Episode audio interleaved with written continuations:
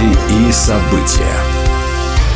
Здравствуйте. С новостями религиозной жизни в студии Екатерина Ватуля.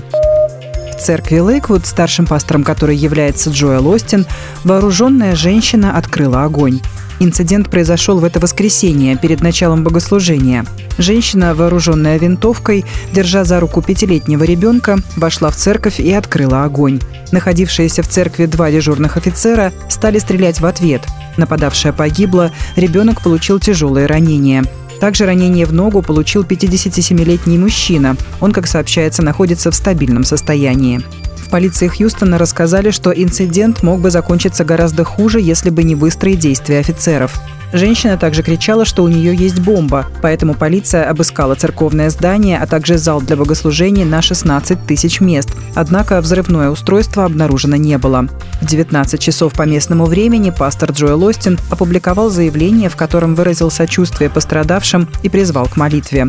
Такие времена наша вера подвергается испытаниям, но и укрепляется. Мы не всегда понимаем, почему происходят подобные вещи, но мы знаем, что Бог все контролирует. Пожалуйста, присоединитесь ко мне в постоянной молитве за исцеление и мир, сказал Джоэл Остин. Полмиллиона католиков индийского штата Керала подписали петицию, указав на свое бедственное положение. Сиро-Малабарский католический конгресс вручил петицию премьер-министру штата. Мы надеемся, что правительство в самое ближайшее время, уже на текущей сессии Государственного собрания, выступит с каким-то позитивным решением по нашим требованиям, рассказал президент католического конгресса Биджу Параяни Лам в интервью изданию UCA News. Как сообщается, христиане составляют около 20% населения штата Керала и гордятся тем, что их община возводит свое начало к святому апостолу Фоме. Сиро-Малабарская католическая церковь, основанная в штате Керала, является одной из 23 независимых восточных католических церквей, находящихся в полном общении с Римом, и одной из четырех, имеющих статус Верховного архиепископства. Церковь распространена главным образом в Индии и среди индийских диаспор по всему миру. Российский Объединенный союз христиан вероевангельской пятидесятников объявил, что с 9 февраля этого года еженедельно по пятницам верующие Союза будут объединяться в посте и молитве о мире.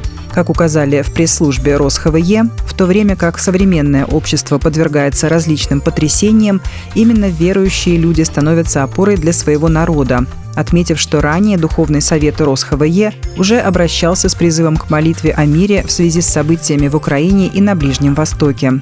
Теперь, начиная с 9 февраля, такая молитва с постом будет совершаться каждую пятницу в церквях Союза вплоть до наступления мира. 26-28 марта пройдет крупнейшая российская конференция служений восстановления «Обновление 2024». Это ежегодное событие, объединяющее тысячи людей, имевших опыт употребления психоактивных веществ и получивших настоящую свободу от этой пагубной зависимости.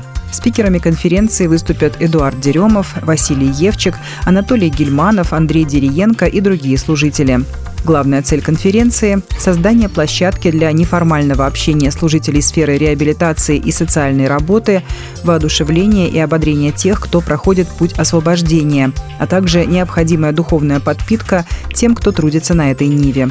В мероприятии примут участие священнослужители, руководители реабилитационных центров, психологи и общественные деятели, которые поделятся свидетельствами успехов и практическими примерами. Конференция организована при поддержке Координационного совета служений восстановления РосХВЕ и Совета реабилитации РЦХВЕ.